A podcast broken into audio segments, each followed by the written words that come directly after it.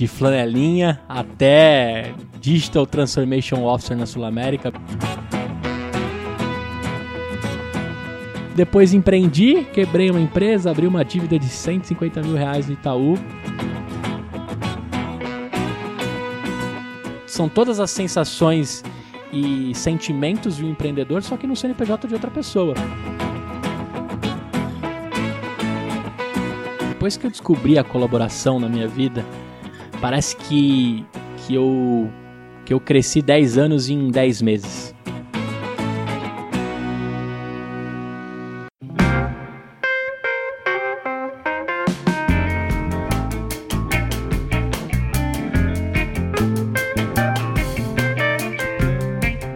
Muito bem, muito bem. Começando mais um episódio aqui do podcast Movendo-se. Eu sou Éder Monteiro. Toda quarta-feira, um convidado diferente aqui para trocar uma ideia inspiradora, para falar sobre vida, falar sobre carreira e te provocar a pensar diferente. Esse é meu propósito, meu objetivo aqui. E nessa quarta eu tenho um cara aqui, bicho, sem brincadeira, esse cara é, é fora da curva, é um cara sensacional.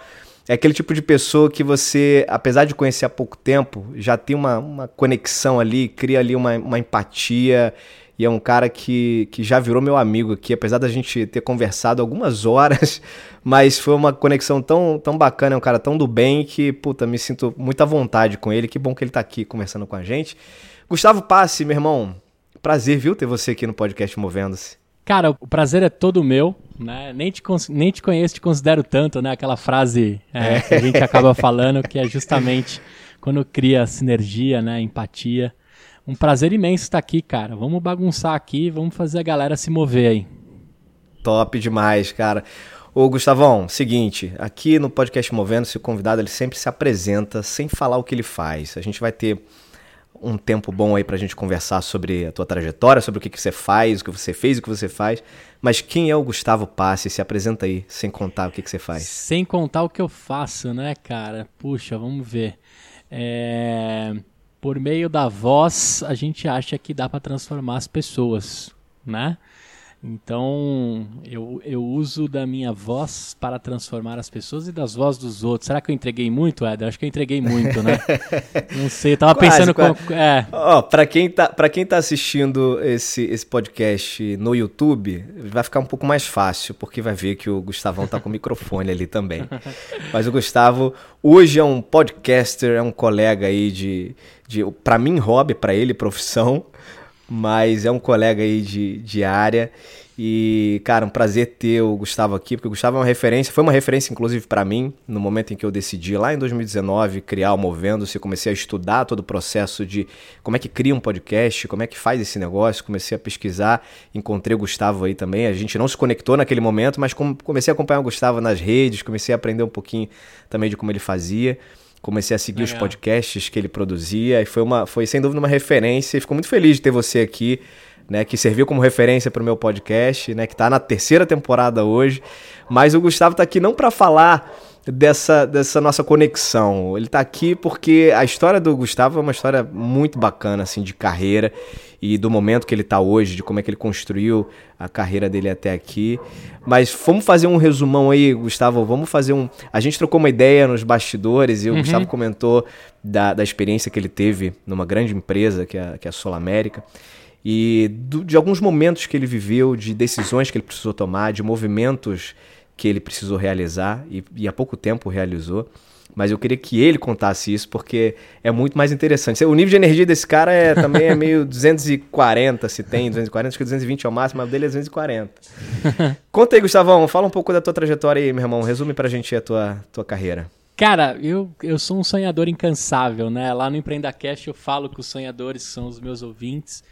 E eu sou um sonhador incansável, né? Acho que eu já tentei de tudo, Eder. Já tentei de tudo, cara. Não há nada que eu não tenha tentado e explorado, seja no meu CPF, no meu CNPJ ou no CNPJ de outro, né? Então, a vida toda é, nesse, nessas tentativas, desde de começo de carreira lá, quando garoto, batendo uma flanela nos carros, né? Que acho que foi uma das melhores experiências que eu tive, foi de flanelinha até Digital Transformation Officer na Sul América. Você último... trabalhou de flanelinha, velho? Trabalhei de flanelinha, cara. Minha Olha mãe... só, a gente.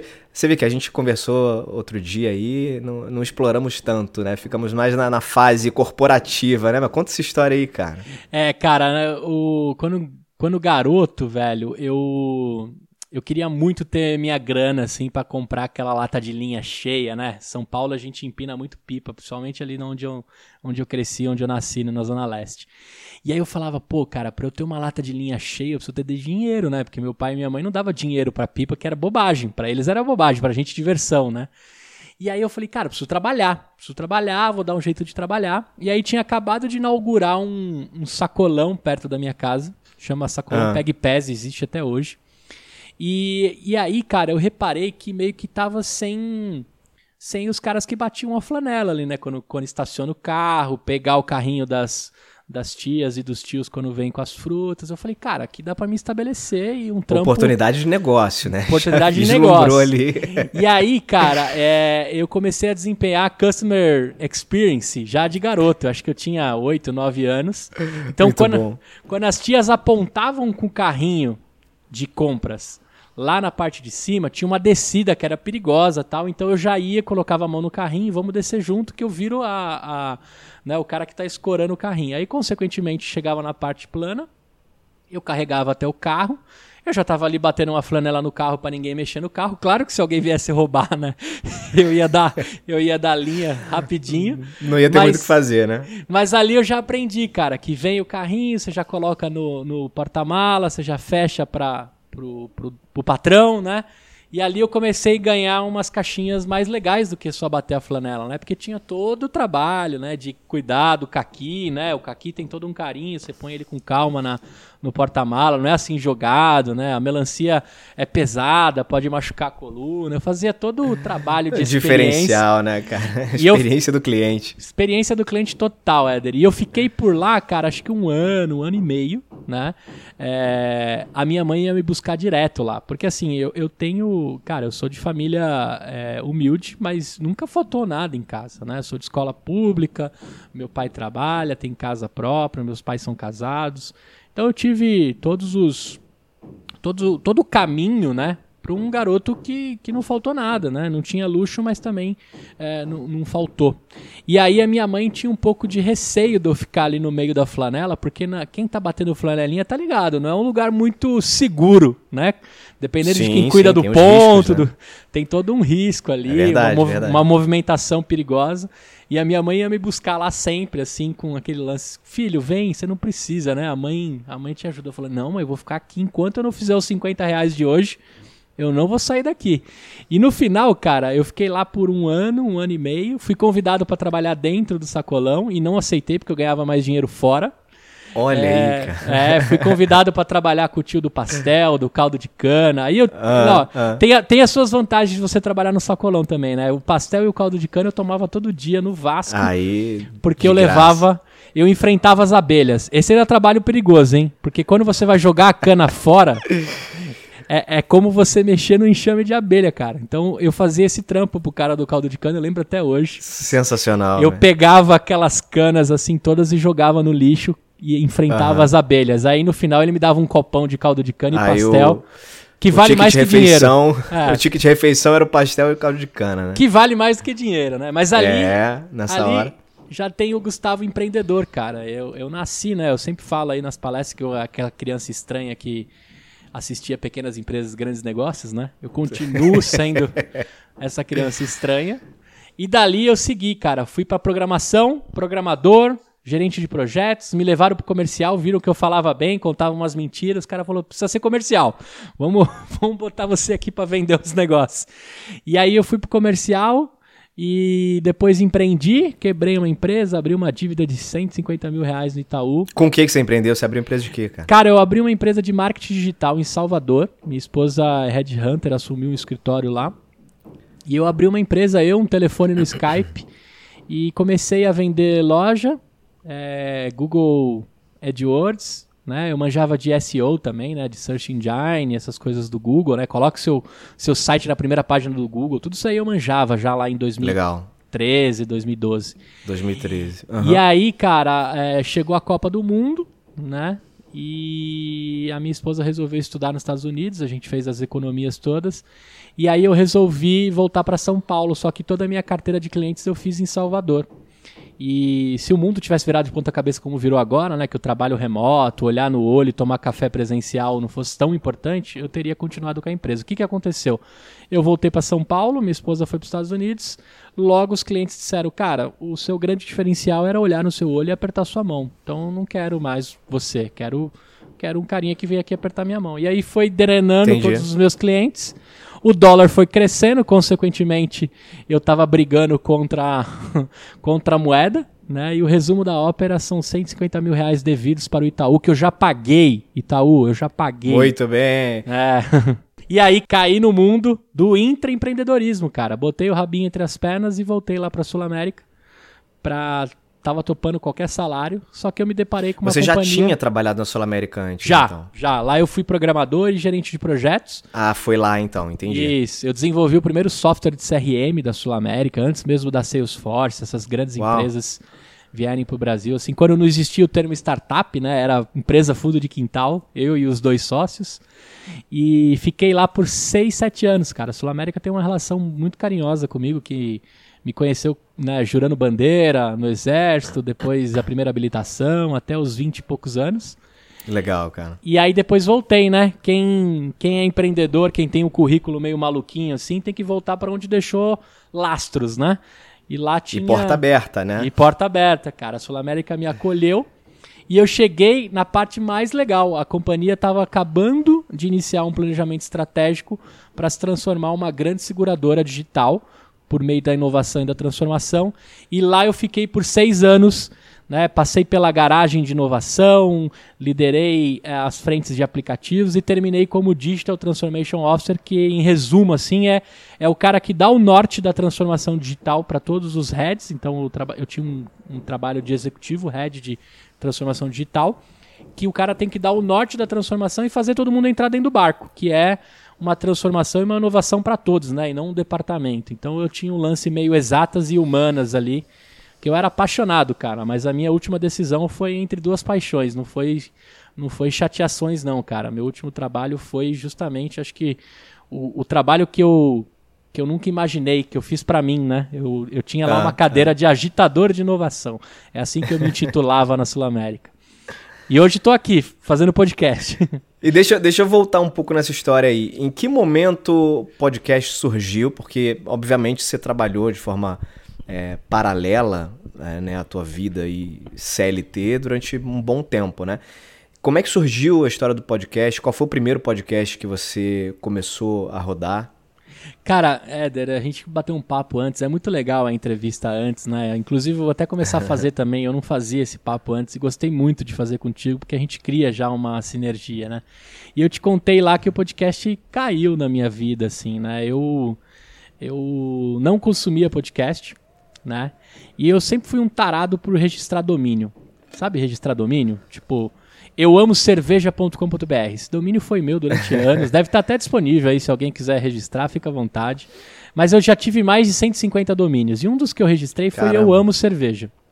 E aí, cara, eu percebi que quase 300, 500 pessoas caíam por dia nesse site que escreviam no browser.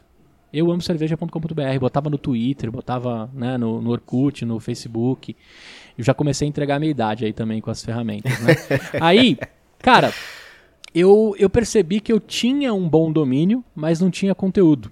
Então a primeira Ah. coisa que a gente quer fazer é montar um blog. Eu falei, pô, montar um blog de cerveja eu escrevo muito mal, cara. Eu reprovei em português. Repeti de ano por causa de português. Eu falei, não, blog não é a cara. Aí um- uns amigos meus, que depois se tornaram meus sócios do Beercast, estavam fazendo um podcast que era Agente Podcast, que é tipo assim, saiu o Nerdcast na sexta, no sábado eles faziam um podcast comentando o Nerdcast. Aí eu falei, pô, é o, Olha o isso. podcast dos podcasts, sabe? Entendi, entendi. tipo o TV Fama, aí tinha o TV Podcast, né? Do O que, que rolou, né? Vamos ver o que, que rolou na, no que, que último rolou na, episódio. na última discussão lá dos gordinhos nerds que são referência É, aí no mundo bom, do podcast. Aí, São cara, eu- feras, é. aí eu falei, pô, cara, que zoado, né? Vamos criar um negócio nosso, né? Aí eu falei pra eles, ó, eu tenho um, um site. Aí eu criei uma fanpage no Facebook que chegou a 65 mil pessoas também, chamado Eu Amo Cerveja. E aí acabaram minhas frases do Homer, as minhas piadas com cerveja. Eu falei, cara, agora eu preciso gerar conteúdo.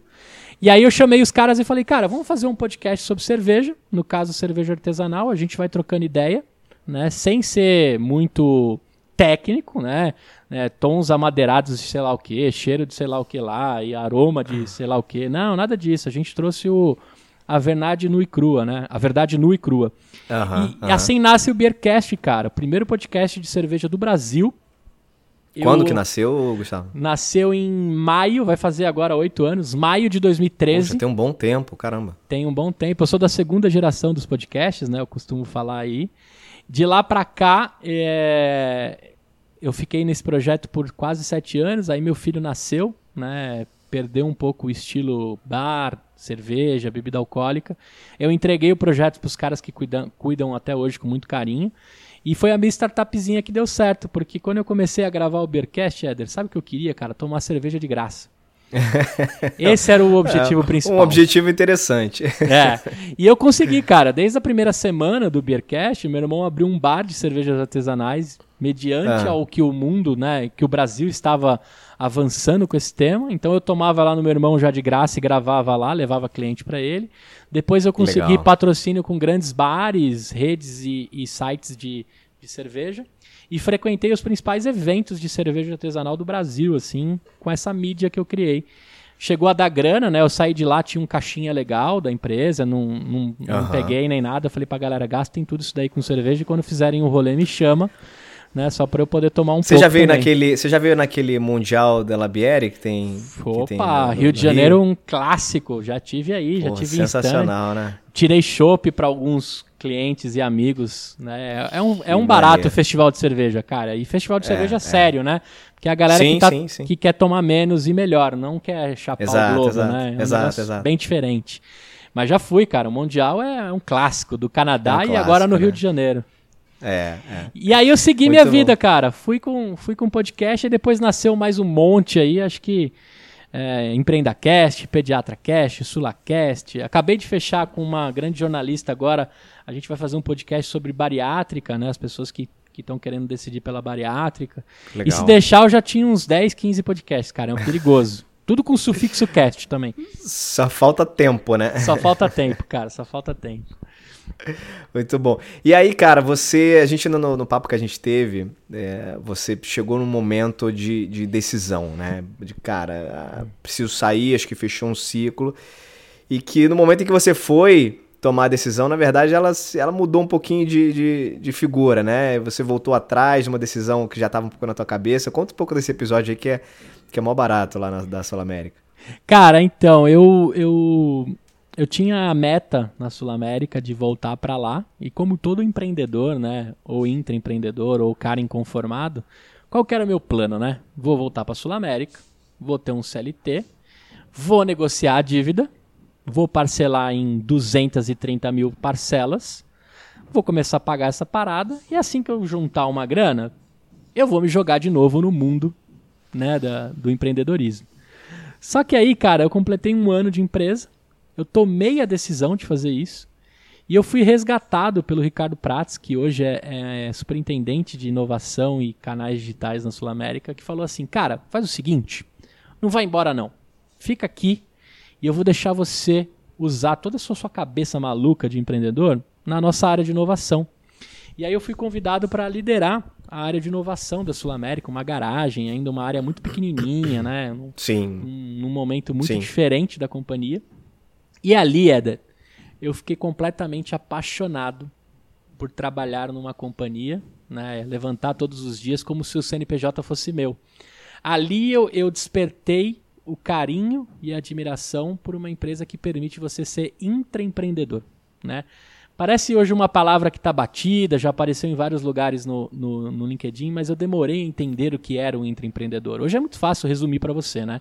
É- são todas as sensações e sentimentos de um empreendedor, só que no CNPJ de outra pessoa, né? Que é o que a grande maioria das pessoas que crescem em seus cargos são grandes intraempreendedores, porque você faz como se fosse para você, né? Você Como tem se fosse uma pra você. você Como se tem você uma fosse carreira- dono daquilo. e Isso, você tem uma carreira brilhante, eu também sei, tive a oportunidade de conversar contigo, eu sei que você é um grandíssimo intraempreendedor, né? E não há um líder que não queira ter contato contigo, não queira né, ter você na equipe, porque, porque deu para perceber isso contigo. É a mesma coisa que aconteceu comigo. E aí eu fui passando por todas as áreas da Sul América. Então, uhum. eu sentei na garagem, precisava liderar os aplicativos. Vamos liderar os aplicativos. Vamos botar a molecada aí para construir os melhores aplicativos possíveis. Vamos olhar para a experiência do cliente, vamos falar de inovação, vamos trazer inteligência cognitiva, inteligência artificial. E aí eu fui me apaixonando por esse mundo, que é uma vertente de todo empreendedor. Todo empreendedor é curioso né? A gente não necessariamente é nerd nem geek. É isso que eu falo pra galera, né? Empreendedor, empreendedor não é nerd e geek o tempo todo. Na verdade, ele é curioso, né? Curioso. Ele, ele quer saber. Se tem uma coisa que eu adoro da, da minha infância, era no Castelo Ratimbum que tinha aquele Viu Como Se Faz. Lembra dessa, desse quadro? Quantos anos você tem, Éder? Eu tô com 38. 38, mas você lembra, porque o Ratimbum é mais da sua época do que da minha. Eu já peguei já é, reprises. É. Mas tinha lá no, no Ratimbum, tinha o Viu como se faz, que eles mostravam uhum. por trás das coisas como eram feitas as bolas de vôlei, de futebol e todas as outras coisas. E eu, como curioso, adorava aquilo. O que é por trás daquilo que chega na mesa das pessoas e etc. E aí esse lance curioso meu e empreendedor despertou um cara que começou a usar toda a tecnologia e tudo que era possível dentro de uma companhia que me deu a liberdade do erro como aprendizado e não como penitência. Então, errar numa garagem de inovação é primordial para você aprender. E eu comecei a colocar essa mente para funcionar. Cara, e aí eu me apaixonei por isso. Fiquei mais cinco anos na Sul América. Né? Foi um casamento maravilhoso. A gente teve. Ou seja, você, você quando voltou tinha um objetivo muito claro que era de ficar um ano ali para pagar conta. Para pagar a conta. Isso aí. E cara, e essa era a relação ali com, com aquela empresa e você foi mordido lá dentro pelo bichinho do intraempreendedorismo que fez você ficar mais cinco anos lá. Foi, fiquei cinco anos, né? É... Aí eu, eu tive todas as, todos os crachás na Sul América. Eu fui fornecedor, eu fui colaborador como body shop, né? Terceiro alocado, e depois fui funcionário. Se tem uma coisa que eu conheço essa companhia é sobre paixão, é sobre paixão de construir algo de uma empresa que você acredita. E tendo essas três, esses três crachás, Ed, no, ah. na, na, minha última experiência, nesses últimos cinco anos, eu descobri que você pode ser o que você realmente veio para ser dentro da empresa que te dá permissão. E nesses últimos cinco ah, anos, caras, eu fui esse agitador de inovação, né? Precisava arrumar o ar-condicionado, a gente arruma. Precisa criar uma área de aplicativos, a gente cria. Vamos fazer o que precisar. Mas dentro da minha essência, né? Eu não precisei mudar a minha linguagem. Né? Eu sou um pouco mais mano da Zona Leste, mantenho isso, acho que faz parte da minha identidade, é você, da minha né? marca pessoal. Eu comecei a fazer as coisas que eu acreditava e começaram a aplicar dentro dos projetos que eu comecei a implementar, a colocar fogo, colocar lenha, né? E para um empreendedor realizar, acho que é o verbo que a gente mais quer. Né? O primeiro verbo do empreendedor é realizar, o segundo verbo é transformar. Dentro de uma realização, você provoca transformações. Se você der essas duas coisas para um colaborador dentro da sua empresa, pronto. Você vai ter um cara que vai vestir a camisa, vai ser apaixonado pela sua empresa. Só que você precisa jogar gasolina, né? Você não pode ficar tolindo, né? E por isso que a gente tem que acabar com os dino-chefes, né? Com os dino-funcionários, que são as pessoas que acabam tolindo esses, esses malucos, né? Que estão afim de fazer. E aí, cara, eu fui tocando a vida lá, comecei a ser o Gustavo que eu sou, e aí eu comecei a ser um agitador de conectar as pessoas, de trazer a inovação e a transformação para todo mundo. E aí, cara, chegou um momento que eu fui convidado, né, bem na hora que eu estava indo embora, né, chegou o final do ciclo, aí ah. o vice-presidente de transformação digital falou assim, cara, vamos tomar uma cerveja né? É. Eu... Você já não gosta, né? É, vamos tomar uma cerveja, né? Eu vejo aí que você está querendo ir embora, mas eu vejo você um cara muito apaixonado. Bom, o que, que aconteceu naquele momento? Eu tinha, acho que, feito tudo o que eu acreditava na Sul América. Né? Então, na garagem de inovação, eu fiz os projetos, a gente ganhou prêmio, o meu time Legal. fez coisas incríveis. Só que eu senti que eu precisava de um mais um passo, né? que era transformar pessoas, cara. A Sul América me deixou palestrar, a Sul América me deixava sair no, no horário comercial para eu, pra eu representar a marca em outros lugares, em eventos. Cara, foi uma das coisas mais incríveis. Só que aí também alimentou um Gustavo que, que queria falar mais pro mundo, que mais. queria colocar mais. Cada vez mais. E aí, cara, esse vice-presidente me chamou para tomar um chopp e falou assim: tá, por que, que você tá indo embora? Aí eu falei, cara, é o seguinte. Bom, indo embora eu já tô, né? Se eu contar a verdade, pode ser que ele me mande embora, ainda pego 40%, né? Ainda dou uma flertada com 40% do, do FGTS e ainda dá pra montar a startup, Vai de que, repente, né? né? É, ué. Aí ele falou, tá, abre o coração, Gustavo. E aí, cara, ele abriu pra mim o seguinte, ó, cara, não tem um lugar que eu vou que as pessoas não perguntam de você, porque eu já apresentava o EmpreendaCast. O EmpreendaCast Sim, começou sim. a ganhar relevância, um podcast de empreendedorismo, inovação, transformação. Eu falava com vários fundadores e tal. Ele falou, cara, por que, que você tá indo embora, cara? Todo mundo pergunta se você trabalha na Sul América, que legal, como é que a gente mantém você aqui, por que, que você se, né, carrega a bandeira do intraempreendedor. Aí eu falei pra ele, Cris, senta aí então que lá vem história. Eu vou te contar, cara. É o seguinte. Acho muito legal a movimentação, o caminho que a gente tá indo. Só que a gente não tá transformando as pessoas, cara. Tá errado isso aqui. A inovação tá para 20 pessoas e para 100 pessoas que estão nos squads, né? Os, Aham, os pseudos squads, né? As novas profissões, o Scrum Master, o Product Owner, o, o Designer de Experiência, né? Um squad pode estar recheado desses novos títulos Sim, de sim. pessoas que, que foram recicladas e, e se transformaram, né? Aí eu falei, cara, a gente está fazendo uma transformação para uma bolha para 150 pessoas. Eu não acredito nisso. Eu gosto de palestrar e de transformar as pessoas e mostrar que a inovação é tangível para todos. Eu não acredito numa inovação de departamento. Eu não acredito numa transformação feita por squads. A transformação de uma companhia é feita por todas. E aí fui vomitando, né? Ele ia tomar comigo lá um chopp de uma hora, duas horas. No final a gente ficou quase cinco horas no boteco. A gente ficou num, num boteco muito legal ali no Largo de Pinheiros. E, e aí ele chegou no final e falou assim: tá, sua decisão tá tomada? Eu falei, cara, tá tomada. Porque se não for pra cuidar dessa galera, não faz sentido pra mim. Então eu vou pra rua, eu vou palestrar, eu vou dar consultoria, eu vou ensinar outras pessoas, eu vou transformar gente, velho. Aí ele falou: é o seguinte, cara, deixa eu te abrir. Faz seis meses que a gente tá procurando um DTO.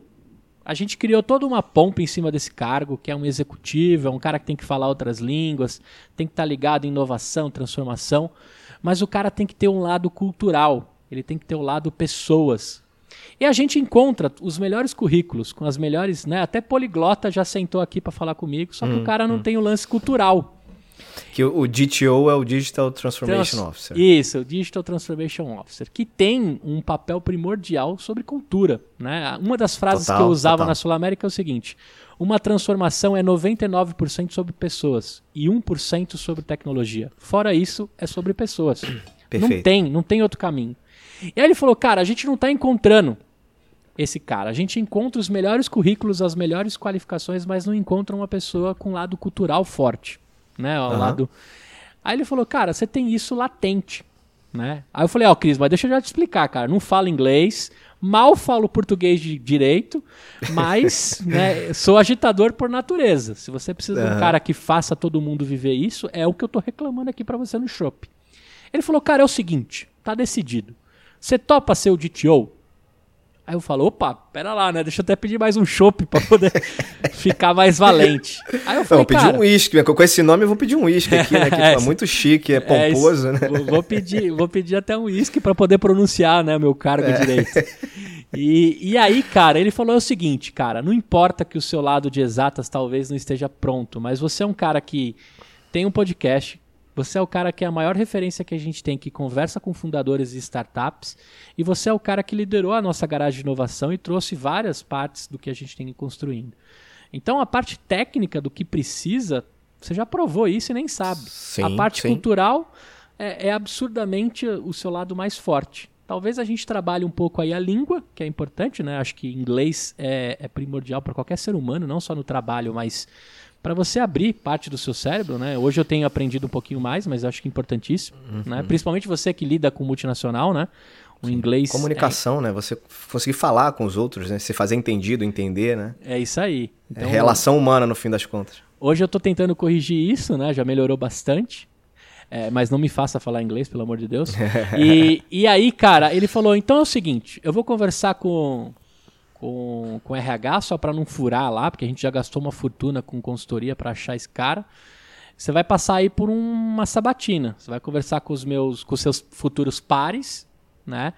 E eu vou botar seu nome na mesa. Eu falei, joga lá, velho. né? De hoje para amanhã, dá, né? de hoje para amanhã eu só tinha que esperar o seguro-desemprego, velho. O que você tá me oferecendo tá maravilhoso, né? E aí, cara, nasce uma nova paixão, né? Eu tive três paixões na Sul América. É, o Cristiano Barbieri, que foi o meu líder né, e, e o vice-presidente da Sul América de Transformação, ele me deu uma folha de sulfite em branco e falou assim: monta a área do jeito que você acredita, com tudo isso que você me falou, com, todo esse, com toda essa choradeira que você me contou aqui, uhum. monta a área agora e resolve. Né? Botou seu coração para fora, falou que tem, tem cagada aqui, tem erro lá. Agora resolve essa parada. Cara, tá contigo para um empreendedor ser desafiado assim.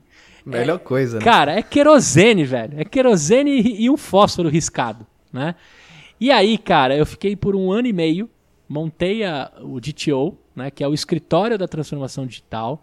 A gente tem lá os indicadores da transformação, a gente sabe os caminhos que tem que tomar, os benchmarks que a gente tem que fazer. A McKinsey foi a, a a consultoria que desenhou boa parte do plano que a gente tem que seguir e tinha toda a parte cultural de fazer as pessoas entrarem nesse barco. Cara, Sim. é aquela coisa, né? Contrata as pessoas pelo caráter e treina as habilidades. Eu fiz um time de pessoas apaixonadas, foi a melhor coisa que eu fiz da minha vida, né? E montei um time incrível a gente botou de Legal, pé cara. em três meses o DTO. Com seis meses a gente já tinha comunidades, um podcast rodando dentro da Sul América. A gente criou o Sulacast. O Sulacast, né? O Sulaflix. A gente fez o Sulaflix também, que é a parte de entrega de, de vídeo. Vídeo. A gente contaminou a galera, montou mais de. Acho que hoje a gente deve estar com sete ou oito comunidades. A transformação foi replicada para mais de dois terços da companhia. Todo mundo, se não conhece, sabe o que a gente quer como transformação e inovação. Que e legal, eu, cara. E eu entreguei o DTO, cara, acho que talvez é, da forma mais impressionante que eu imaginaria que eu conseguiria montar com o meu time. A gente entregou lá, né? Eu passei o bastão para Camila Azeredo, que é um, uma, uma garota que eu contratei até na época da Garagem Inovação, uma líder incrível que assumiu ela falou assim: pô, Gu, eu só vou dar continuidade agora. Eu falei: não, você vai dar outra cara para isso daqui. E você vai deixar isso aqui muito maior. Talvez a gente chegou no máximo que eu conseguiria trazer. Agora você vai levar isso para outra esfera. Exato, exato. E, cara, muito legal. Fizeram uma despedida comigo mega, mega humanizada. Eu fiz um episódio de podcast de despedida, Éder. Eu nunca imaginei isso, Pô, né? Imagino a emoção, a galera. Cara. Era muito emocionante. A galera fez um podcast para mim Várias pessoas fizeram áudios e montaram um podcast. E montaram um podcast. Fizeram o Passecast, né? A galera brincou. e, e essa decisão foi tomada em meio duas paixões, né? E aí eu vou te contar a terceira parte dessa história, que eu fiz bariátrica em novembro do ano passado. E eu fiquei 15 dias me concentrando na bariátrica.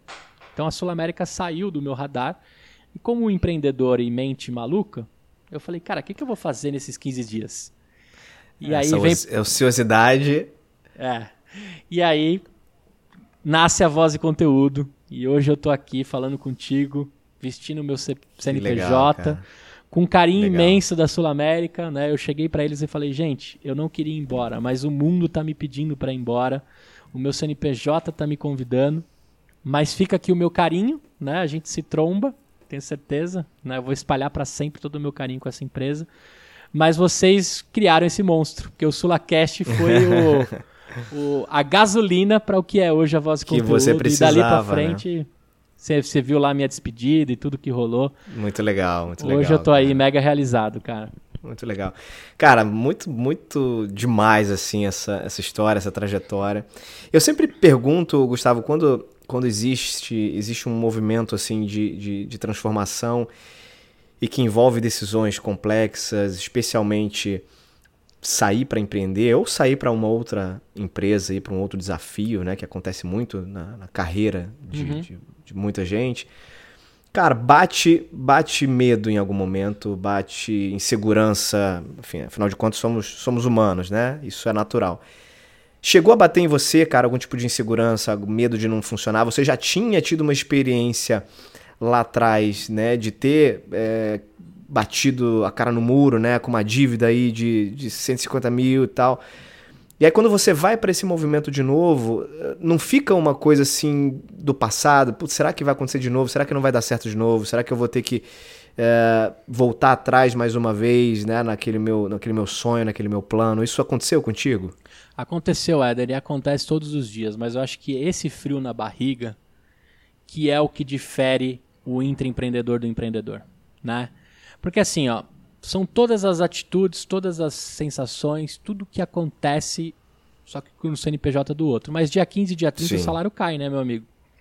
É religioso, né? Agora com o Pix ele cai é, até de madrugada, né? O, o é, salário. É. Você sabe que vai cair.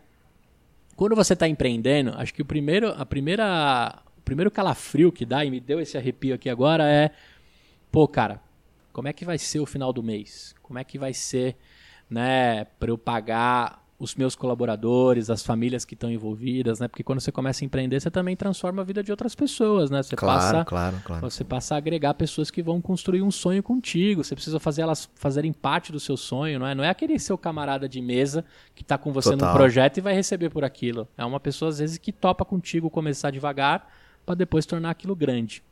Sem eu, dúvida. E eu sinto isso o tempo todo.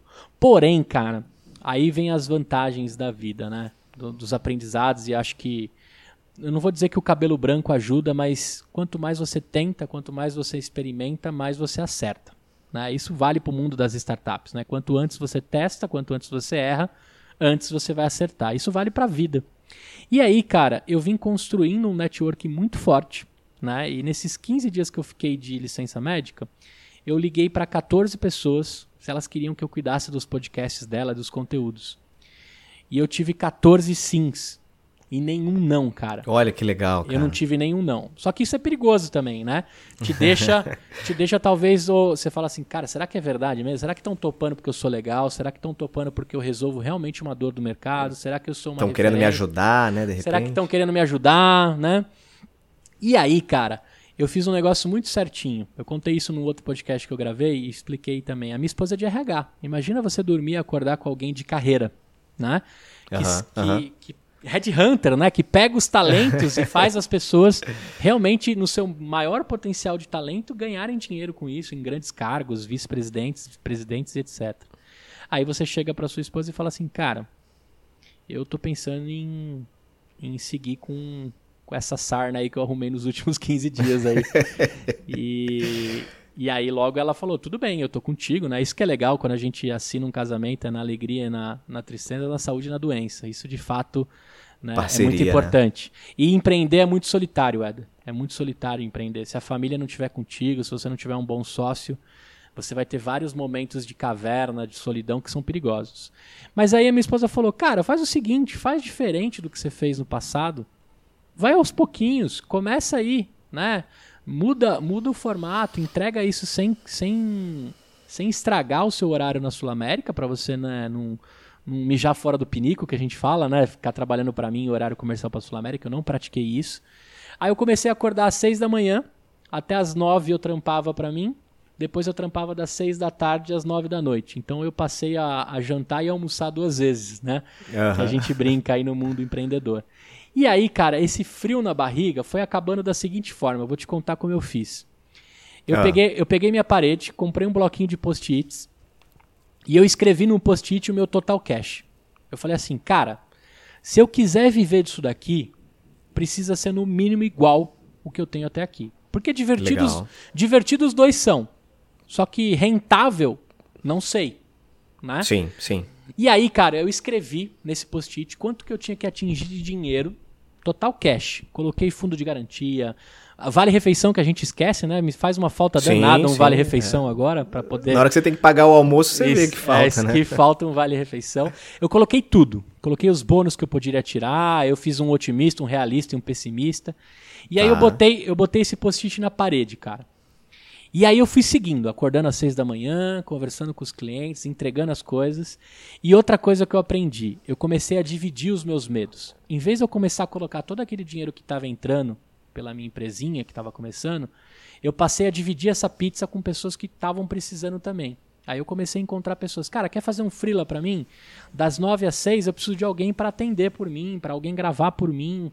Eu te legal, dou um pedaço legal. do dinheiro. Aí, cara, eu fui percorrendo um post-it que era o faturamento que eu precisava da empresa e o que eu tiraria de Prolabore. E aí sempre com aquele frio na barriga, né? 14 clientes não batia o meu total cash. Aí Uhum. eu comecei a me organizar, comecei a profissionalizar, descobri que eu não era um super-herói, levei 33 anos pra pra saber disso, né? Que a gente acha que a gente vai fazer o nosso site, Que consegue tudo, né? que a gente vai editar, que a gente vai gravar, que a gente vai vender, que a gente vai fazer a proposta comercial. Cara, eu descobri que eu não sou esse cara. Eu comecei a fazer tudo bem profissional, então contratei uma agência, contratei uma pessoa para cuidar do meu conteúdo. E aí o dinheiro que ia entrando eu ia dando para essas pessoas. Falo, cara, eu tinha zero. Se eu continuar no zero a zero já tá ótimo, porque eu tô construindo algo muito maior. Claro, claro, claro. E aí um dia, cara, que eu fechei o 25º cliente, foi dia 23 de dezembro. Eu colei o último post-it, que a somatória dos post-its dava o meu total cash. Legal. Então eu levei mais ou menos um mês para atingir o meu total cash. Claro que, né, gente, eu não tô dizendo de dinheiro que tava entrando, tava de, né, eu, vendo, eu vendo serviço recorrente que consequentemente bateu o meu total cash. E aí eu lembro até hoje, cara, eu liguei pro Ricardo Prates, que foi o primeiro cara que me abriu as portas da Sul América para ser empreendedor. Eu Aham. falei assim, eu chamo ele de Prates. Eu falei, Prates, cara, eu acho que eu acertei a veia. Eu acho não, velho, eu tenho certeza. Eu acertei a veia. Aí ele falou, caraca, pode falar palavrão aqui ou não? Pode, ué. Tá bom, ele falou, ele falou, caraca, gordinho, o que, que aconteceu, velho? Mega feliz, né, pela minha, pela É. minha fala. Eu falei, cara, é o Que seguinte, maneiro. em- fiquei de licença médica, fechei os clientes, acertei a veia, tô fazendo o que eu amo, é podcast, tô construindo podcast com uma galera, produzindo, dirigindo e etc. E eu acabei de bater o último post-it que dava o meu total cash. Só que eu tô num momento muito maravilhoso da Sul América, mano. O que, que você faria? Ele falou, cara, você tá maluco, velho. A gente tava só esperando o dia que você ia dar essa notícia. Porque a gente Já sabia que isso ia acontecer, né? você dava todos os sinais e a gente te deu todos os caminhos para você chegar nesse momento. Então a minha dica para você é só vai, né? E Que aí, legal. e aí eu tinha um, um outro diretor, né, o Alexandre Puccini, que, que, eu, que eu terminei respondendo para ele. E eu falei assim, cara, eu não vou conversar com ele no, na virada do ano, né? Vou esperar virar o ano, só pro cara, né? Eu me achando que ia fazer uma falta danada, né? e aí vem a segunda coisa que a gente sabe, né? Nós somos substituíveis demais, né? Talvez, é, é, na verdade, as pessoas não, mas os cargos totalmente substituíveis. sim, Todo mundo sim, vai dar sim. um jeito de resolver, né? Não vai entrar um Gustavo Passe, mas vai entrar alguém Isso. com qualidades diferentes, com defeitos diferentes, mas vai entrar alguém. Tão bom quanto ou tão melhor, e isso é muito bom, né? Sim. Histórias sim, que sim, dão sim. continuidade. E aí, cara, eu conversei com ele logo no começo do ano. Né? Eu- Eu tinha um retation, eu tenho um retation na Sul América, né? Tinha, na verdade, eu acho que ainda tô lá, né? Eu tinha um retation lá, eu tinha várias, várias coisas que, que fechavam o meu contrato dentro desse começo do ano. E aí eu bati um papo com ele, um dos mais legais da minha vida. Ele falou, cara, é, aqui no Talent Pool, né? No Talent Review que as empresas fazem, você sempre aparecia como um cara de alta performance, que poderia suceder outros cargos, mas que tinha essa possibilidade de sair a qualquer momento. Então, de mim até o seu par, as pessoas perguntavam quando é que você ia bater a asa fora.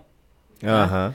Na mesma linha que o, que o Ricardo vinha falando. Então ele falou, cara, vai lá, vai ser feliz. Você tem pressa? Eu falei, cara, eu não tenho pressa, mas eu queria te avisar logo agora, porque a minha mente está dividida. Eu não consigo ter duas paixões, cara. Eu não quero ser ruim na Sul América e nem ruim na minha empresa, e eu não quero ser péssimo pros dois, né?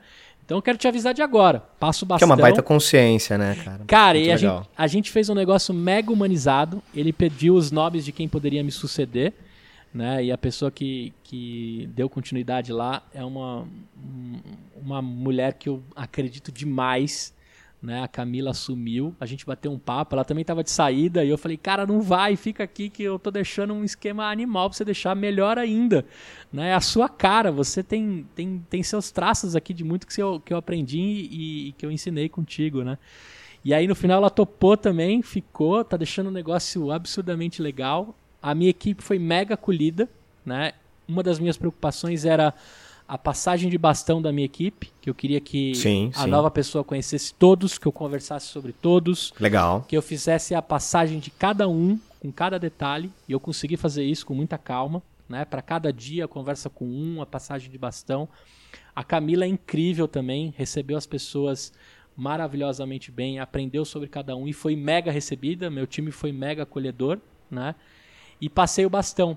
E aí no final eu tive a surpresa na despedida de, da galera fazer um quadro para mim. Fizeram como se fosse um quadro de, de, sabe, disco de ouro, né? Por tantas reproduções sim, sim, sim, sim. do Sulacast. Fizeram um podcast para mim com mensagens do presidente, dos vice-presidentes, Sensacional, sensacional. dos estagiários que gostavam de mim, dos funcionários, de todo mundo. E aí, cara, ainda no último dia, o vice-presidente de marketing falou assim: Cara, antes de você ir, eu quero que você me conte direitinho o que, que você vai fazer porque a gente tem que continuar junto, né? A, a, a Sul América pode ser só cliente, opa. não pode? Eu falei, opa, né? Por claro que não? pode. Se não for agora, daqui um tempo. Ele falou, claro, me conta aí. Ainda tive essa oportunidade de, no último dia, contar né, sobre o que eu estava fazendo no detalhe para a possibilidade de um futuro ter negócio ou não. Nem que não tenha nada, Éder, mas sabe só aquela sensação de falar assim, sair sim, com a porta sim, escancarada, sim, com a possibilidade total, de continuar total. esse relacionamento e construir. Pela segunda vez, né? E aí, tudo isso eu fui contando aqui como podcaster que sou e, e falei pra caramba, mas assim, aquele frio na barriga, ele foi passando, cara, a cada situação e atitude que foi construindo. Então foi orgânica. Não, certo, foi uma, não foi uma decisão assim, como eu já tive no passado, de não aguento mais o meu chefe e vou embora dessa porra. Não foi uma parada assim. Sim, sim. Foi um negócio planejado, pensado, minha esposa mega alinhada, mega me apoiando, a empresa me apoiando e o desligamento mega humanizado. Então, para mim, foi um sonho, cara. Né? Eu gostaria que todas as pessoas tivessem esse privilégio que eu tive.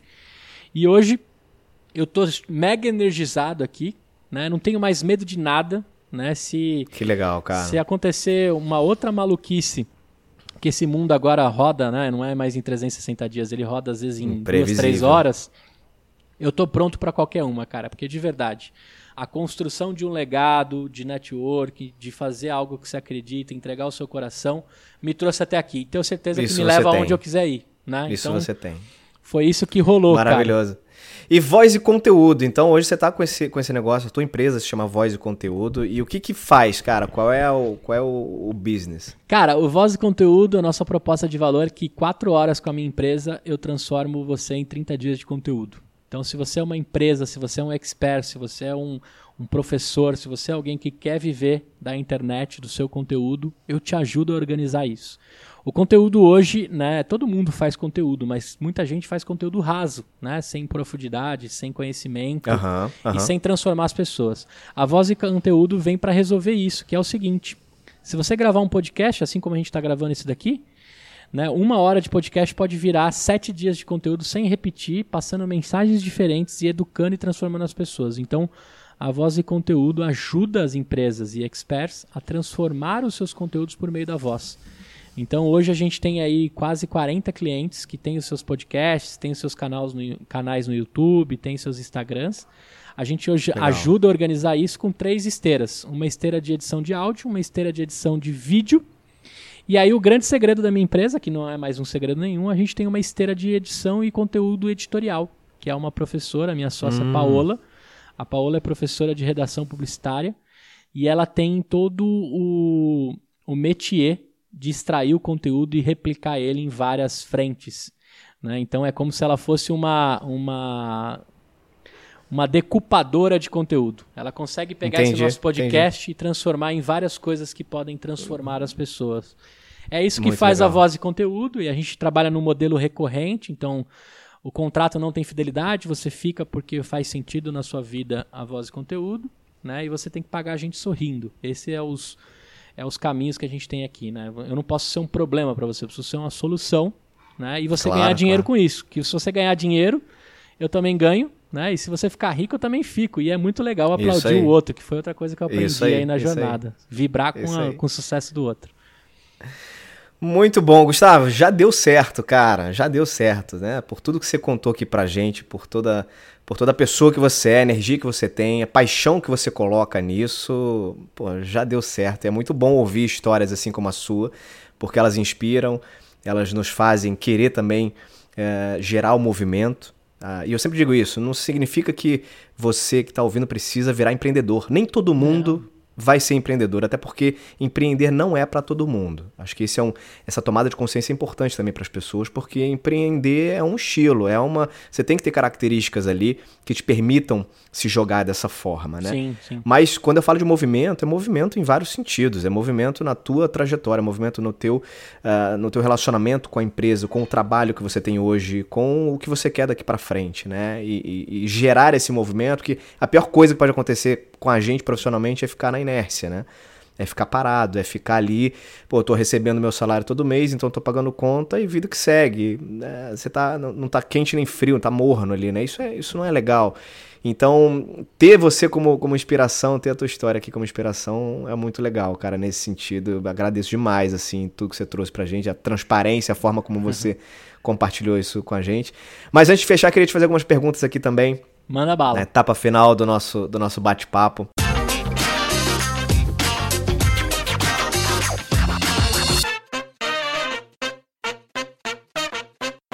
Primeira pergunta é a seguinte, cara, qual foi a coisa mais importante, Gustavo, que você aprendeu até hoje na tua vida? Cara, acho que o maior aprendizado é que a gente não sabe, nós não sabemos tudo, né? E você, você precisa revidar a sua colaboração. Depois que eu descobri a colaboração na minha vida, parece que, que, eu, que eu cresci 10 anos em 10 meses, né? A partir do momento que você sabe, eu não sei e eu posso perguntar, eu não sei e eu posso aprender, eu sei e posso ensinar, eu sei e posso transformar. A partir do momento que eu descobri isso, cara, a minha vida avançou absurdamente. Né? A gente tem a, a alguns dogmas na vida de achar que a gente sabe tudo, que a gente né, não tem escutativa.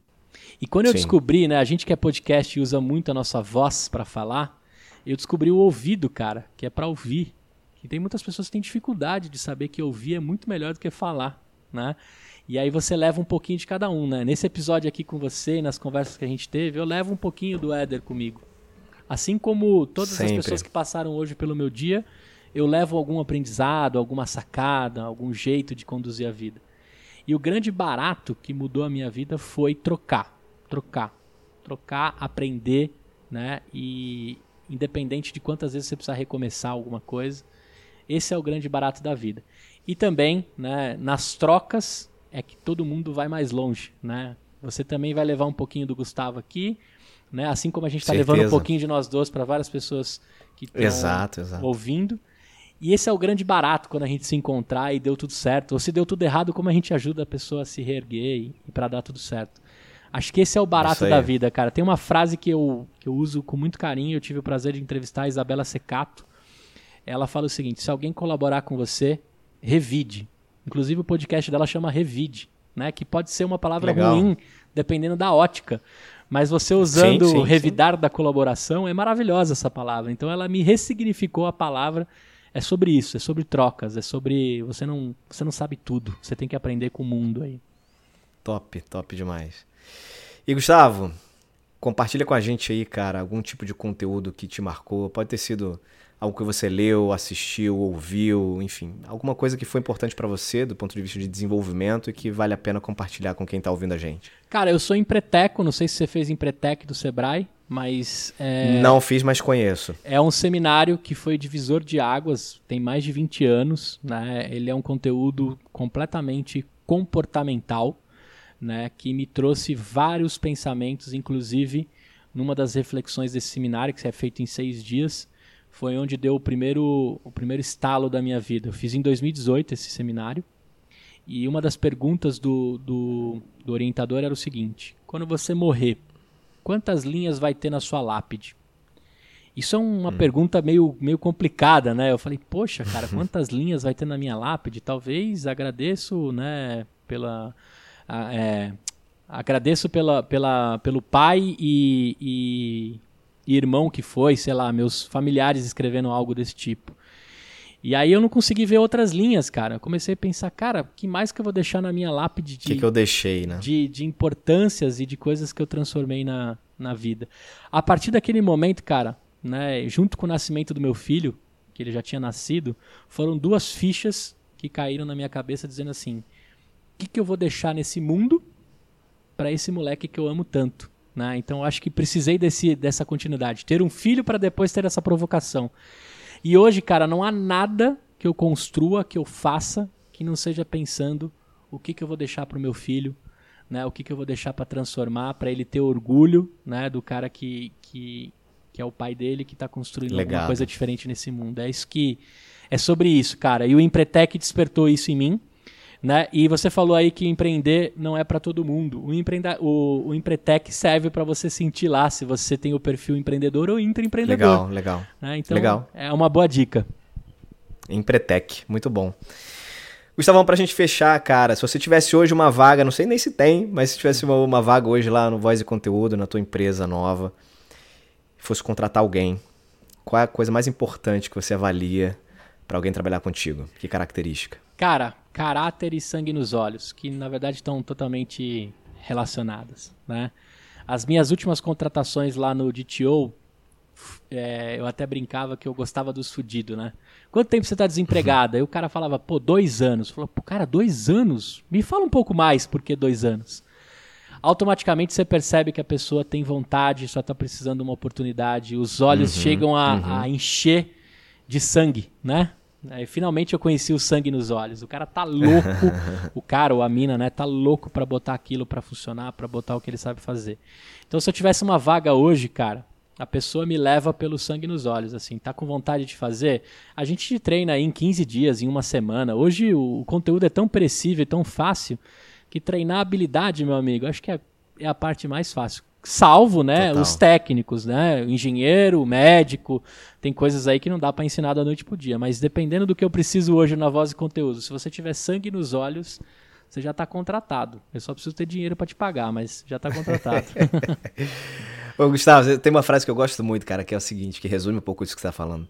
Que é o seguinte, é mais fácil ensinar o saber a quem é do que o ser a quem sabe. É isso aí. Mais fácil ensinar o saber a quem é do que o ser a quem sabe. Vou usar essa e adorei. Cara, usa, cara, usa, não é de minha autoria não. Nem sei quem é o autor, ouvi também há muitos anos atrás e nunca saiu da minha cabeça.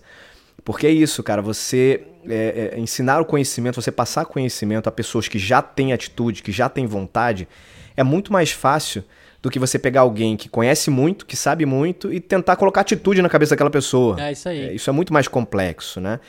Então fecho contigo, concordo 100%. Eu tenho uma versão um pouco mais humorística dessa frase, que é o Ah, seguinte, ah, é, manda, manda. é melhor segurar os loucos do que empurrar os tontos, entendeu? Então, Também. é, é, é, é, anda Também. com os loucos, cara, só os loucos sabem. Isso aí, isso aí, isso aí. Senhoras e senhores, Gustavo Passe, que papo maneiro, que, que resenha que a gente fez aqui, cara. Adorei, foi muito bom poder ter você aqui no podcast Movendo. Te agradeço demais. Pra quem não sabe, Gustavo, ele topou assim, quando eu fiz contato com ele, cara, vamos, só me fala o dia e tal. E, e você que, que é podcaster, você sabe disso, né? Nem todo mundo aceita um convite para bater um papo. Né? Não é assim também, né? Ah, Vou, vou sim, marco o dia que eu vou. E um cara super generoso, super do bem, topou aqui, foi um barato. E que bom ter o Gustavo aqui para proporcionar esse conteúdo que a gente teve agora aqui. Obrigado por você que acompanhou até agora, que está ouvindo na sua plataforma de áudio, que está assistindo no YouTube, movendo-se agora no YouTube. Animal. Então lançamos o. Tô blogueirinho, cara. Assina o canal, dá um joinha, ativa, o sininho. vira- Ativa o sininho. É isso aí, cara. É, Quanto mais possibilidades a gente dá pra pessoa acessar o conteúdo melhor, chega em mais gente e a gente pode transformar cada vez um número maior de pessoas. É pra isso que esse podcast existe. É pra isso que você também trabalha, que eu sei disso, você já contou isso tudo aqui pra gente. Como é que as pessoas podem te conectar, cara, acessar aí o teu, o teu contato? Cara, arroba Gustavo Passe lá no Instagram. Lá eu mantenho os meus cursos, as minhas mentorias. Eu, eu adoro ajudar pessoas e empreendedores. Se você quer montar um podcast, transformar em negócio, eu te ajudo. Se você quer tomar um, um rumo dentro do mercado digital, eu posso te ajudar. Mas principalmente, vamos trocar ideia, vamos revidar um com o outro a colaboração. Né? Eu acho que esse é o grande barato da vida. Né? E Éder, cara, parabéns pelo projeto. Parabéns pelo cara que você é também, muito bacana. Você é o típico cara que a gente quer ser amigo, tomar um chopp, né? Quando tudo isso mudar, a gente dá um Igual, abraço aí. Um abraço de Sem 20 dúvida. segundos. Te vejo lá na minha mentoria, vou te colocar lá para você trocar com a gente, também Tamo levar a junto, sua vibe para lá. E você aí que tá ouvindo, eu tenho um convite também. Se você tá no YouTube, corre pro podcast porque o Éder pode ir com você andando de bike, caminhando, fazendo a faxina, né? Talvez às vezes você não Isso tem tempo aí. de ficar com a gente aqui no vídeo, cara, fica com esse cara aqui no áudio enquanto você faz outra coisa aí que você acha que não é tão legal, você pode tornar legal com o Éder no seu ouvido. Maravilha, cara. Pessoal, vamos ficando por aqui. Beijos e abraços. Até mais.